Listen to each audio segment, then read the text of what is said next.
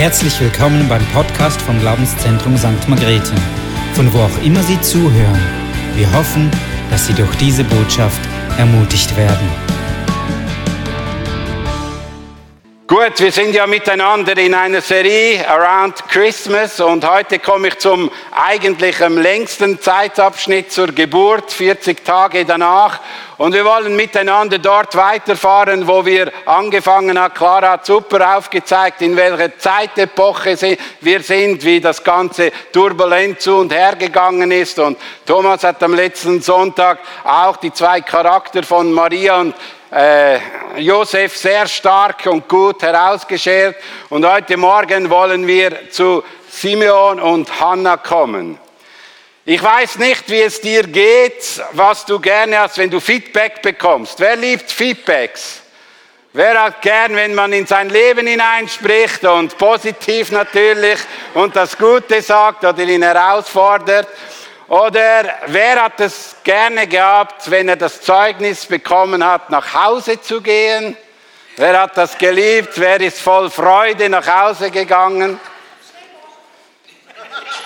Ja, die Leute, die jetzt aufheben, die haben eine schöne Schulzeit erlebt, was ich von mir nicht sagen kann.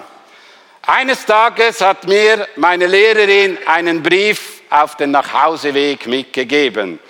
Und ich habe gedacht, bevor ich den abgebe, lese ich ihn mal durch. Und dann habe ich ihn mal angeschaut und das war in der dritten Klasse und dort ist drin gestanden, äh, ich sollte meine Leistung unbedingt verbessern, sonst wird es schwierig für mich und äh, wir sollen daran arbeiten. Und dann habe ich den Brief da durchgelesen und habe gemerkt, dass sie sehr streng mit mir ist und es nicht so gut aussieht mit mir. Dann habe ich gedacht, diesen Brief, den verstecke ich habe diesen Brief versteckt. Zwei Wochen später ruft die Lehrerin meinen Eltern an und fragt, wo sie eigentlich geblieben sind gestern Abend. Und dann hat ja, sie haben nichts bekommen. Der Brief habe ich natürlich versteckt und habe ihn dann nach vorn gebracht und von daher ist nie mehr eine Post von der Schule nicht mit brieflich heimgeschickt worden oder mir übergeben worden. Das gab es nicht mehr, nur noch per Brief. Und ich habe nicht so eine schöne Schulzeit gehabt, weil meine Legasthenie, die hat mich sehr herausgefordert, vor allem in der Sprache. Und die Lehrer waren nicht so gnädig wie heute, wo man immer schöne, liebe Worte sagt, sondern sie waren streng. Und dieser Brief hat dann auch dafür gesorgt, dass ich dann stundenlange Nachhilfeunterricht machen musste, um den Anschluss nicht zu verlieren. Und so habe ich immer so einen Kampf gehabt mit der Schule. Herausfordernd war es dann, als dann meine Kinder in die Schule kamen und zum ersten Mal eingestuft wurden. Und dann sind wir so zum Kindergartenlehrerin gekommen und dann fängt das an. Mein Sohn, zwei Jahre Ritterfan, zwei Jahre jedes Buch über Ritter gelesen, und meine, oder die Lehrerin von ihm hat das Empfinden gehabt, bei ihm stimmt etwas nicht, das kann ja nicht normal sein, dass man sich zwei Jahre nur mit einem Thema auseinandersetzt. So mussten wir zum Schulpsychologen und die Frau hat wirklich höchst Bedenken gehabt, dass der jemals in die Schule kommt und dass das gut geht. Und natürlich, wie ich so in mir drin, meine ganze Kindheitserinnerung zurückgeholt. Oh, jetzt fängt das Ghetto auch mit meinem jüngsten oder mit meinem ältesten Sohn an. Und dann haben wir alle Tests gemacht und der Psychologe hat gesagt, oh, es ist nicht so schlimm, wie es da gesagt wird. Es kommt dann schon gut. Aber die Lehrerin hat drauf bepocht und gesagt, nein, das ist schlimm. Das ist nicht gut. Ich will unbedingt schauen, dass der nicht in die Schule geht. Da haben wir wieder ein Gespräch gehabt und zum Glück hat der Psychologe gesiegt und wir konnten ihn in die Schule geben. Und dann gehst du zum ersten Mal in ein Elterngespräch in der Schule und denkst, oh, ich habe zu Sibyl gesagt, ich bin, wir sind da durch die Au gegangen, dort über den, über den äh, Parkplatz Richtung Engel, Richtung Kirche, habe gesagt, ja, gell, ich bleibe dann ruhig, ich sage dann gar nichts bei dieser Beurteilung, ich schweige dann so. Und dann bin ich so in die Schule gekommen und dann sagen die plötzlich etwas anderes. Hey, euer Sohn der ist wirklich ein guter Schüler. Ihr müsst sich nie Gedanken machen, es wird ring durch die Schule gehen und alles. Und dann bist du richtig unsicher. Bin dann nach Hause gegangen. Also, du, ist das jetzt die gleiche Person, die ein Urteil abgibt? Und da haben wir gemerkt, dass das gar nicht so einfach ist, wenn Beurteilungen in unser Leben hineinkommen. Und wenn es gut ist, dann begeistert es uns. Wenn es herausfordernd ist, dann verunsichert es uns. Und heute haben wir es auch mit einer Beurteilung zu tun. Und ich bin so dankbar für diese Beurteilung, die wir in der Bibel haben von Simeon. Und in Lukas 2,30 steht und 31 steht, mit eigenen Augen habe ich das Heil gesehen, das du für alle Völker bereit hast, ein Licht, das die Nationen erleuchtet und den Ruhm deines Volkes. Simeon hatte ein Kind auf den Armen, schaute das Kind an und seine Beurteilung ist, mit eigenen Augen habe ich das Heil gesehen, das du für alle Völker bereit hast, ein Licht, das die Nationen erleuchtet und der Ruhm deines Volkes. Ein kleines Baby auf den Armen und so eine Aussage. 40 Tage später. Denke mal du, wenn du ein Baby in der Hand hast, was machst du? Kuckuck, sali, kakala, kukulu, kukulu. Du bist ein herziges Kind, wie schön geht's dich. Genau wie der Papi, juhu. So reden wir von Kindern, wenn wir sie auf den Armen haben. Aber hier hat eine eine wirklich starke Aussage gemacht. Er hat die Wahrheit über einem Kind ausgesprochen, das wir heute Jesus Christus nennen. Er ist die, was ist die Wahrheit, was er ausgesprochen hat. Und ich möchte mit euch in diese Geschichte kurz einsteigen, weil die ganze Geschichte wirklich genial und einzigartig ist. Ein Zeugnis, seine religiöse Erziehung. Und wir gehen mal bei Jesus, fangen wir an. Sein Zeugnis, seine religiöse Erziehung. Wir gehen noch mal kurz zu Josef und Maria. In Lukas 2, 39 steht, als Josef und Maria alles getan hatten, was das Gesetz des Herrn verlangte, kehrten sie nach Galiläa in die Heimatstadt Nazareth zurück. Wir sehen, dass die Eltern, von Jos die Eltern Josef und Maria für Jesus ein Vorbild waren im Umgang mit dem Gesetz. Und sie haben dieses Kind in diesem Gesetz auferzogen und sie mussten das ja auch machen, weil dieses Kind war hilflos, dieses Kind war schwach. Es zeigt eigentlich mit dem, dass Gott Mensch geworden ist, dass dieser Gott in die Hände gegeben wurde von zwei Menschen, die in der ganzen Geschichte, wenn wir die, das Ganze anschauen, sehen, wie tiefgläubig, wie tief respektvoll, wie tief ehrfürchtig gegenüber Gott sie gewesen sind. Und sie durften dieses Geschenk, Jesus Christus, so erziehen in den religiösen Sitte der damaligen Zeit bei den Juden.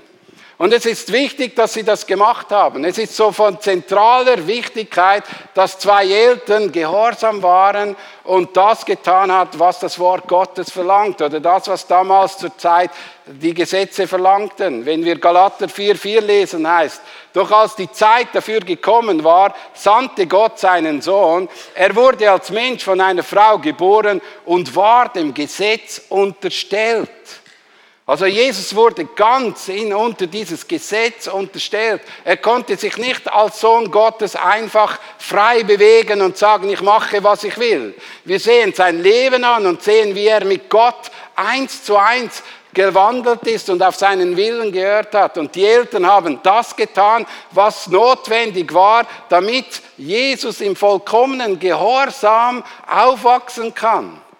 Und ich habe mich so gefragt, auch für mein Leben, wenn ich Maria und Josef die Rolle übernehmen musste, oder Sibyl und ich, wären wir auch so gewesen, hätten wir auch so treu alles gemacht, was in der Schrift steht, hätten wir uns an all diese Dinge gehalten, was da drin steht, oder hätten wir gedacht, ja, weißt, der Sohn Gottes, der kann sich dann selbst irgendwie heraus halten. Nein, wir hätten in uns drin eine Tradition, wir haben in uns drin einen Glauben und das ist auch immer unser Wunsch gewesen, dass unsere Kinder in der Erziehung Christus kennenlernen können, Gott erfahren dürfen und Gott erleben können. Und das ist ein wichtiger Punkt, dass wir als Eltern übernehmen. Die Kinder sind angewiesen auf uns. Und unsere Aufgabe ist, dass wir etwas vorleben, wo die Kinder danach nachleben können. Und Maria und Josef haben eigentlich etwas vorgelebt, wo ich einfach staunen muss. Sie waren extrem einfach vorsichtig mit dem, was im Wort Gottes drin steht und haben versucht, alles umzusetzen. Wir lesen in, äh, in diesem Kontext, wo wir lesen äh, Lukas 2 von Vers 25 bis oder Vers 22 bis 38 fünfmal davon, dass sie das Gesetz umsetzten. Und es beginnt mit dem, dass im Vers 41 schon, dass sie ihn beschnitten haben.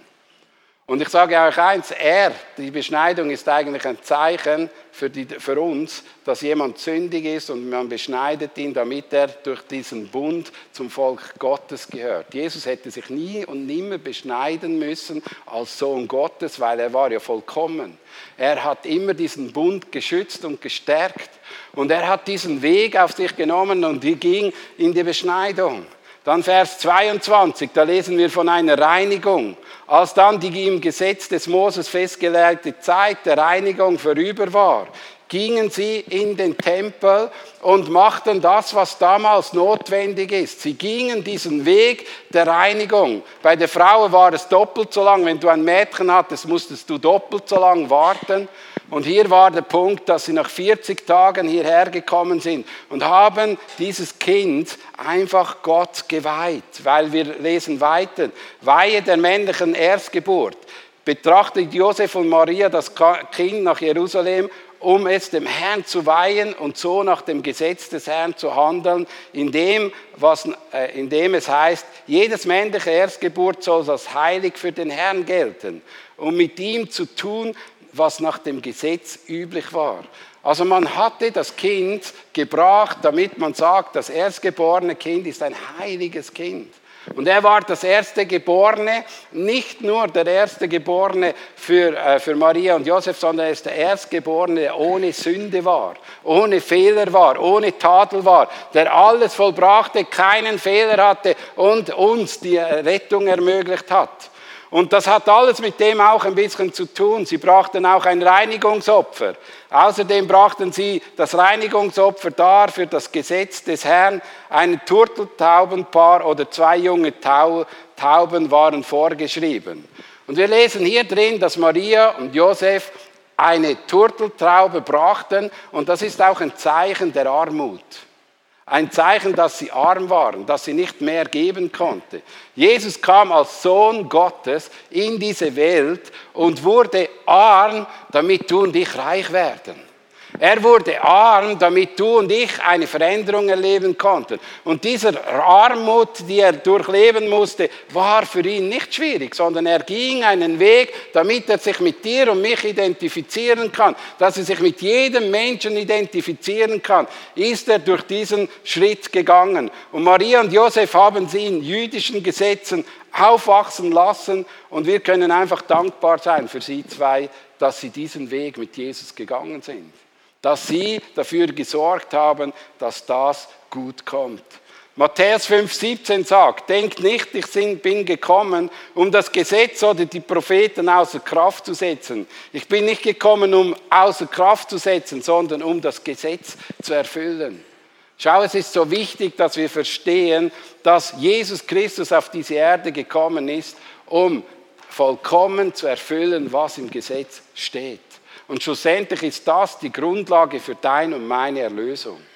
Hätte er das nicht gemacht, hätte er das nicht durchgehalten, wäre er nicht diesen Weg gegangen, könnten wir heute nicht dastehen, wo wir sind, könnten wir heute nicht diesen König anbeten, wären wir immer noch irgendwo äh, irgendein Volk, das getrennt wäre von Gott. Und jetzt dürfen wir, weil Jesus Christus diesen Weg gegangen ist, damit rechnen, dass er für dich und für mich gestorben ist und dass er alles hingegeben hat, damit du Errettung erleben kannst. Und schau, das Gesetz ist nicht einfach weggewischt worden, auch heute nicht, sondern das Gesetz ist etwas, was dir und mir einen Schutz gibt. Wenn wir als, als Eltern einfach nach den Ordnungen des Wort Gottes leben, wir müssen nicht mehr die jüdischen Gesetze erfüllen als Kinder Gottes, das ist eine andere Sache, aber wir müssen nach den Ordnungen der Schrift wandeln und die Furcht und Ehrfurcht haben, die Maria und Josef gelebt haben. Und das schützt mein Leben und das schützt mein Leben der Nachkommen. Das schützt aber auch die Menschen rundherum. Wir werden nicht gerettet im Einhalten des Gesetzes, das ist die Wahrheit. Aber wir schützen unser Umfeld, wenn wir nach den Ordnungen und dem Willen Gottes leben. Und es soll unser größtes Verlangen sein, die Ordnungen und den Willen Gottes umzusetzen und zu versuchen, gehorsam zu sein ihm gegenüber. Aber zu wissen, dass wir erlöst sind wegen seiner Gnade, Jesus hat das Gnadenzeitalter eingeschreicht, aber die Gnade führt uns in die Heiligung. Und die Heiligung ist das, was wir mit Gott vorangehen können. Die Liebe Gottes fängt in unserem Herzen drin an, dass wir nach den Ordnungen Gottes leben. Und ich möchte dich ermutigen, schau, Jesus Christus ist unser Vorbild und wir wollen ihm nacheifern. Und er lebte nach dem, was im Wort Gottes geschrieben ist. Lasst uns auch nach dem aus ausrichten. Wir kommen jetzt zu unseren Hauptdarstellern, zu Simeon. Er, Vers 25 steht, damals lebte in Jerusalem ein Mann namens Simon. Gott hört.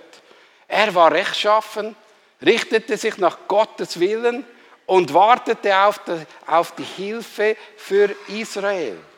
Also wir sehen hier drin, dass jemand da war, der rechtschaffen war, ähnlich wie Maria und Josef, ein gutes Leben führte mit Gott und äh, sich von Gottes Willen führen ließ und auf den Messias wartete. Er wartete auf diesen Messias und er war in seinem Herzen drin. So wichtige, äh, eine wichtige Sache, dass er in ihm drin die Liebe Gottes war, die ihn geprägt hat und geformt hat und dazu geführt hat, dass er nach dem Willen Gottes leben kann. Und es hat mich tief bewegt, als du diese Geschichte so ein bisschen durchliest, dann merkst du plötzlich, dass dieser Mann nicht nur nach dem Willen Gottes lebt, sondern in Vers 26 vom Geist Gottes erfüllt war. Er war ein Mann, der erfüllt war mit dem Heiligen Geist. Und das macht deutlich, dass er entweder ein Priester war oder ein Prophet war. Ein König war er nicht, aber er war ein Priester oder ein Prophet, der zur damaligen Zeit die Erfüllung der Kraft des Heiligen Geistes hatte. Und der Heilige Geist sagte zu ihm, du wirst nicht sterben, bevor dass du diesen Messias siehst. Und das ist noch eine interessante Aussage. Und das bewegt mich, wenn ich diese Geschichte anschaue. Und wir haben vorhin gesehen, dieser, dieser Bericht hat ihm gezeigt, wer Jesus Christus ist. Und dieser Geist ist etwas enorm Wichtiges auch in, Bezug auf das Heil. Weil wir lesen bei Vers 33, Jesus Vater und Mutter waren erstaunt, dass sie Simeon so reden hörten. Und wir haben letztes Mal von Thomas gehört, der hat gesagt, dass vielleicht bei den Hirten Maria die Augen geöffnet worden ist, wer dieses Kind ist. Aber wir lesen ein paar Verse weiter, dass, er immer noch, dass sie immer noch erstaunt waren, wer dieses Kind ist. Sie hatten noch nicht begriffen ganz, wer das ist. Wie konnten sie auch? Sie hatten den Geist Gottes nicht. Weil bei Elisabeth war es auch der Heilige Geist, der Zeugnis gab, dass in, im Bauch von Maria der Sohn Gottes war. Sie war erfüllt vom Heiligen Geist und konnte aussprechen, wer der Sohn Gottes ist. Und ich möchte dir und mir sagen, schau, ohne den Heiligen Geist wirst du nie und nimmer das Heil erkennen können. Ohne den Heiligen Geist wirst du nie die Wahrheit entdecken können. Und das ist der Unterschied. Das Gesetz ist ein Schutz, ist ein Spiegel, aber es, ist, es hat auch Begrenzungen. Und zwar in dem, dass wir für zum Erkennen des Heils den Heiligen Geist brauchen. Und dieser Geist, der offenbart uns diese Augen. Und wir lesen hier in Vers 26, der Heilige Geist zeigt unsere Bestimmung oder unsere Aufgabe. Wir haben gelesen, dass der Heilige Geist Johannes, äh, Simeon geführt hat, dass er im richtigen Zeitpunkt am richtigen Ort stand. Und er hatte vom Heiligen Geist empfangen, was seine Aufgabe ist. Und ich weiß nicht, was deine und meine Bestimmung ist. Wir haben heute Morgen von Björn etwas gehört, was unsere Bestimmung ist, dass wir zum Lob von ihm leben sollen, dass wir zur Ehre von ihm leben sollen, dass wir ihn groß machen müssen. Aber vielleicht hast du noch eine Bestimmung im Leben, die du unbedingt erfüllen solltest, die Gott dir gegeben hat, die Gott dir aufgezeigt hat. Das soll noch passieren in deinem Leben. Und ich weiß nicht, wie dieser Simeon damit gerechnet hat, wie dieser Messias ihm erschienen wird. Ich weiß nicht, ob er gedacht hat, ich sehe ihn mal als Baby. Oder hat er gedacht, er kommt ein Mann? Ich weiß nicht, das steht nicht, aber er wusste, jetzt sehe ich dieses Baby und ich sehe der verheißene Retter. Und ich möchte dich ermutigen, dass wenn du in deinem Leben drin eine Bestimmung merkst, die solltest du erfüllen, dann trachte danach, dann such ihn. Aber das muss der Geist Gottes dir aufzeigen, was deine Aufgabe ist. Der Heilige Geist leitet uns. In Vers 27 lesen, vom Geist geleitet war er an jenem Tag im Tempel gekommen. Also der Simon war nicht einfach nur dort. Es war so eine tägliche Routine. Es war, weil er Priester war, war er jetzt da und er muss da sein. Sondern der Heilige Geist führt ihn, dass er zum richtigen Moment am richtigen Ort war. Dass er am richtigen Platz steht. Und als er da steht und da gesessen war, kam diese Maria und Josef mit diesem Kind vorbei. Und es war Timing Gottes, es war Führung Gottes. Und wir lesen in der ganzen Apostelgeschichte immer wieder Momente, wo Menschen geführt wurden, am richtigen Moment, am richtigen Ort war. Da gibt es diese Geschichte vom Kämmerer, und Philippus, der am richtigen Ort und Stelle war und konnte jemand das Evangelium erklären. Und ich möchte auch dir sagen, es gibt Momente, wo Gott dich richtig führt, am richtigen Ort, am richtigen Platz, im richtigen Zeitpunkt. Und dann kannst du etwas Großes erleben, etwas Schönes erleben, etwas Erfüllendes erleben, ein Moment erleben, wo Gottes Geist dich führt.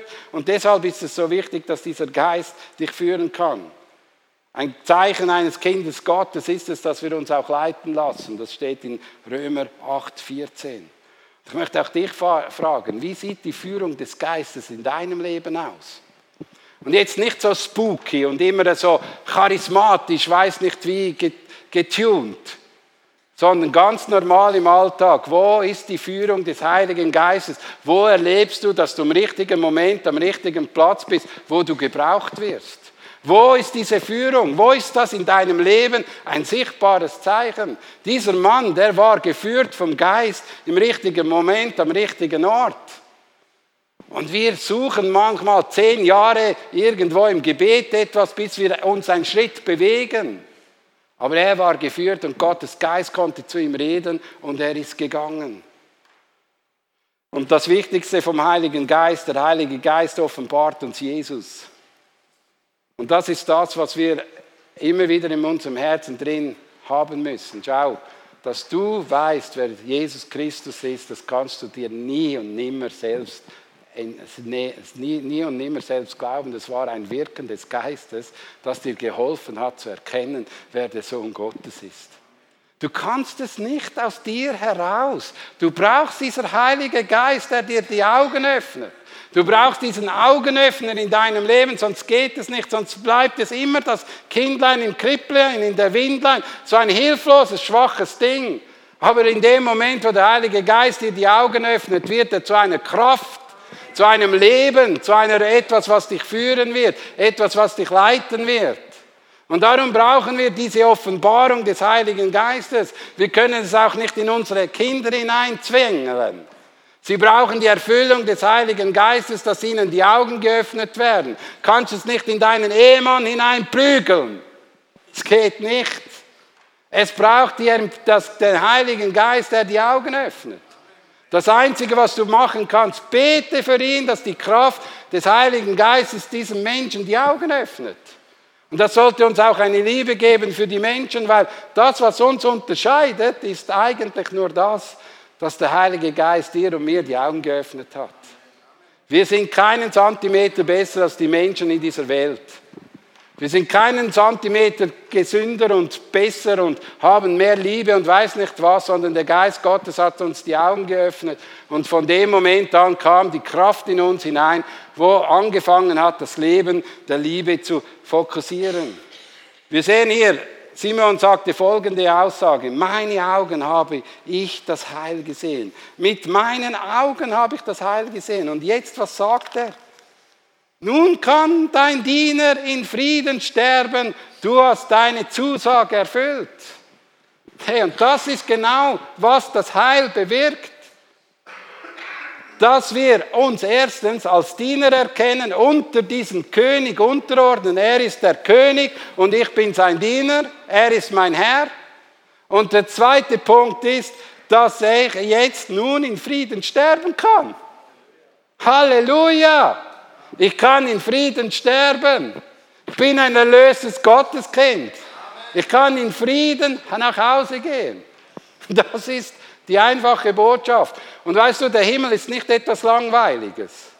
Ich habe gestern mit einem 91-jährigen 91 Mann gesprochen, der in den, Himmel, in den Himmel gegangen ist, in einer Erscheinung drin, hat er gesagt, so lustig wie der Toben ist es noch nie gewesen. Weißt du, es ist so, dass wir manchmal so langweilige Beziehungen mit Gott haben, darum finden wir es im Himmel oben so langweilig. Ich war vor zwei Wochen in Go For It, habe über Gotteslehre gesprochen, habe gesagt, das ewige Leben hat jetzt schon angefangen. Und dann haben sie, habe ich sie gefragt, was erwartet ihr vom ewigen Leben? Und dann haben zwei Studenten gesagt, das muss extrem langweilig sein dort. Da habe ich gesagt, ja ist klar, wenn du hier auf der Erde kein spannendes Leben mit Gott hast, dann wird es dort oben für dich auch langweilig. Es hat etwas mit deiner Beziehung hier auf Erden zu tun, wie es dort oben ist. Und darum ist der Punkt, dass du in deinem Herzen drin freuden kannst, sagen, hey, wenn ich das Heil erkennen kann, wenn ich das gesehen habe, kann ich eigentlich in Frieden sterben. Du hast deine Zusage erfüllt. Und das ist, ich sage dir eines, das ist eines der wichtigsten und größten Bestimmungen für dein Leben, dass du diese Zusage erleben darfst, dass du diesem König begegnet bist. Das ist eines der größten und größten Geschenke, die du haben kannst. Was macht diese Zusage mit dir? Welche Auswirkung hat das? Ich bleibe noch mal kurz bei Simeon. Wenn wir ergriffen worden sind von diesem Heil, wenn wir erfasst worden sind von diesem Heil, dann können wir nicht anders, als sofort dem Nächsten das Heil zu erklären. Schau mal, Simon sagte sie und sagte zu Maria, der Mutter Jesus, er ist dazu bestimmt, dass viele in Israel an ihn zum Fall kommen und viele durch ihn aufgerichtet werden. Er wird ein Zeichen sein, dem widersprochen wird, so sehr, dass auch dir ein Schwert durch die Seele dringen wird. Also das Erste, was Simeon machte, den Eltern zu erklären, wer Jesus Christus ist. Er bezeugte das Heil, er sagte, wer er ist und zu was er fähig ist und was die Herausforderung sein wird. Aber wir sehen das auch bei Hannah. Und wir lesen mal noch die Frau, die, die andere Frau, Hannah.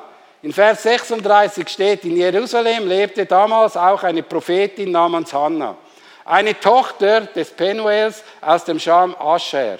Sie war schon sehr alt. Nach sieben, siebenjähriger Ehe war ihr Mann gestorben. Sie war Witwe, Witwe geblieben und war nur 84 Jahre alt.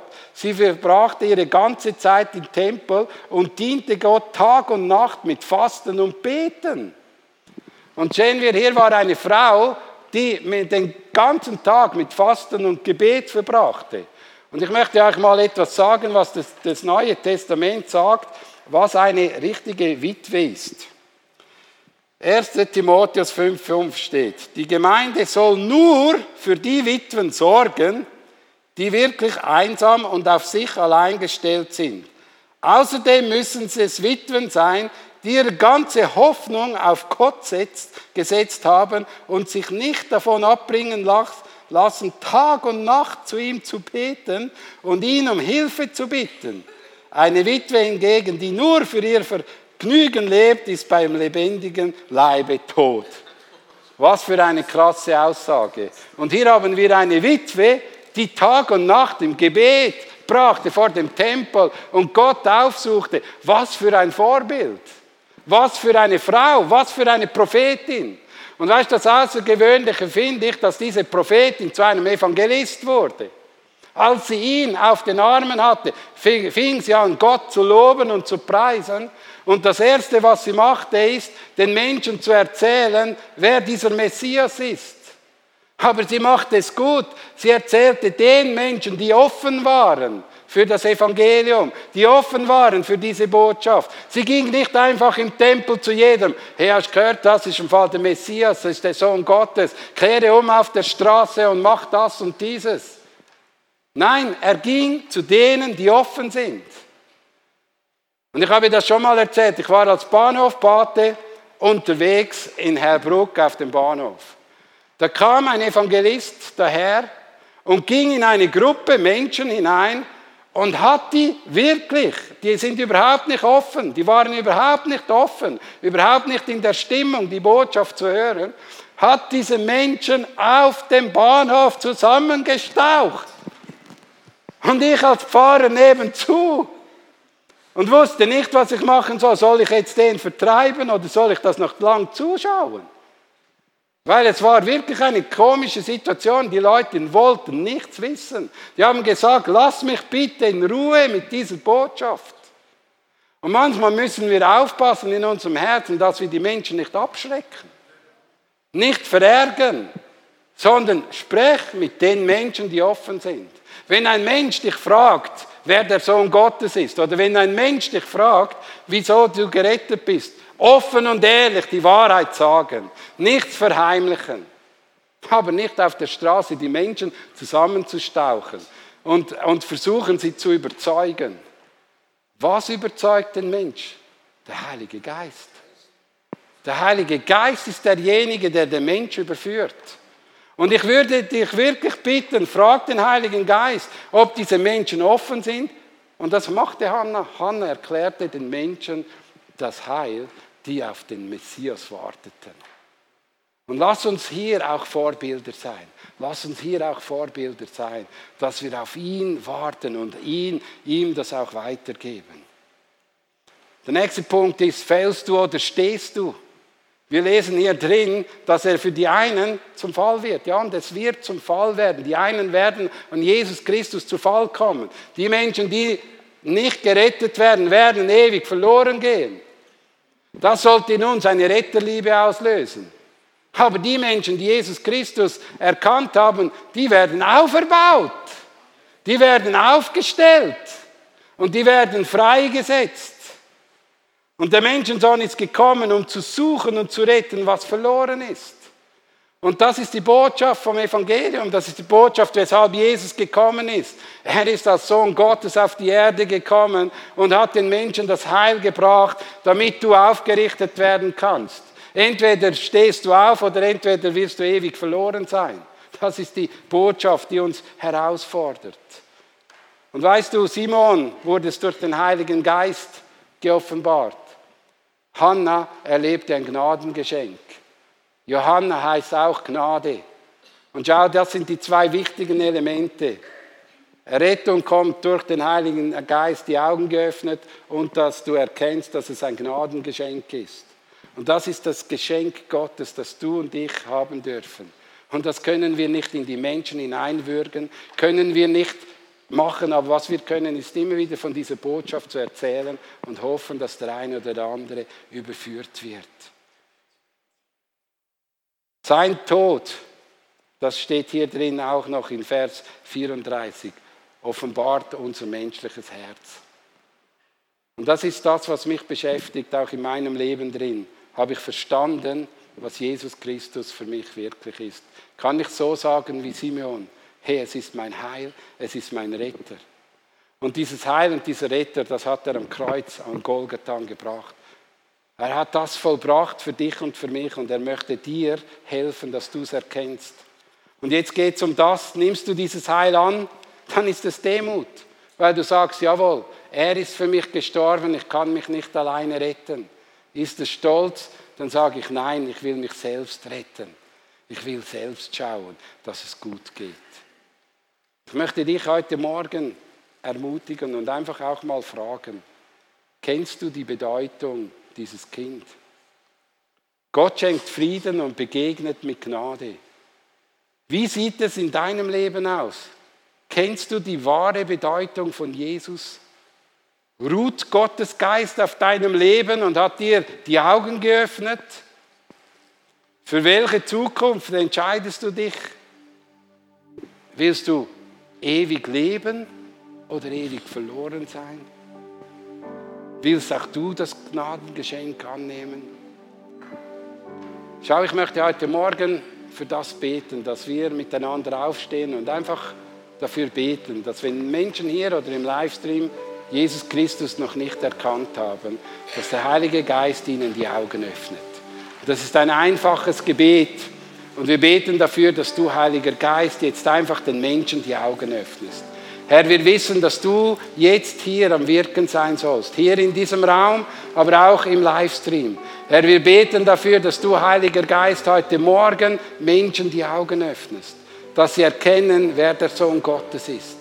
Und wir beten, dass wir Vorbilder sind wie Simeon und Hannah, aber auch wie Maria und Josef, dass wir in dem Moment einfach das tun, was du möchtest, aber gleichzeitig dafür beten, dass Menschen den Heiligen Geist erleben dürfen und erfahren können, dass er das Heil offenbart. Dass sie erkennen können, wer Jesus Christus wirklich ist. Und wir beten auch dafür, dass du, Heiliger Geist, kommst und uns jetzt einfach auch wieder zeigst, dass wir dich anbeten sollen und uns führen und leiten lassen von dir. Komm, Heiliger Geist, offenbare uns dein Herz. Lass uns jetzt nochmal in diesen Refrain einsteigen. Komm, lasst uns anbeten. Und lasst uns bewusst sein, wer dieser König ist. Oh, lasse uns anbeten. Oh, lasse uns anbeten. Oh, lasse uns anbeten.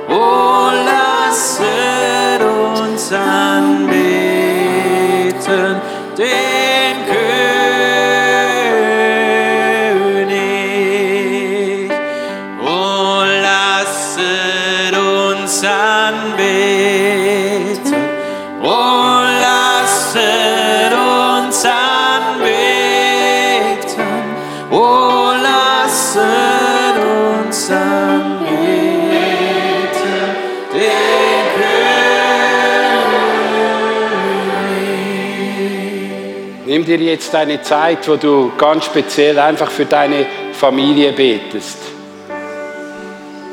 Nächste Woche ist eine Zeit, wo wir mit den Familien zusammen sind und vielleicht hast du jemanden, dem du einfach den du beten möchtest, der das Heil noch nicht kennt. Und bete jetzt einfach für diese Familienmitglied und bete dafür, dass ihm die Augen geöffnet werden. Es ist Gott, der die Augen öffnet und es ist Gott, der erlöst. Und es ist Gott, der ein Verlangen hat, dass jeder Mensch gerettet wird. Und nimm dir jetzt einfach Zeit zu beten für Menschen in deiner Familie, die Gott noch nicht kennen, dass, sie, dass der Heilige Geist ihnen die Augen öffnet.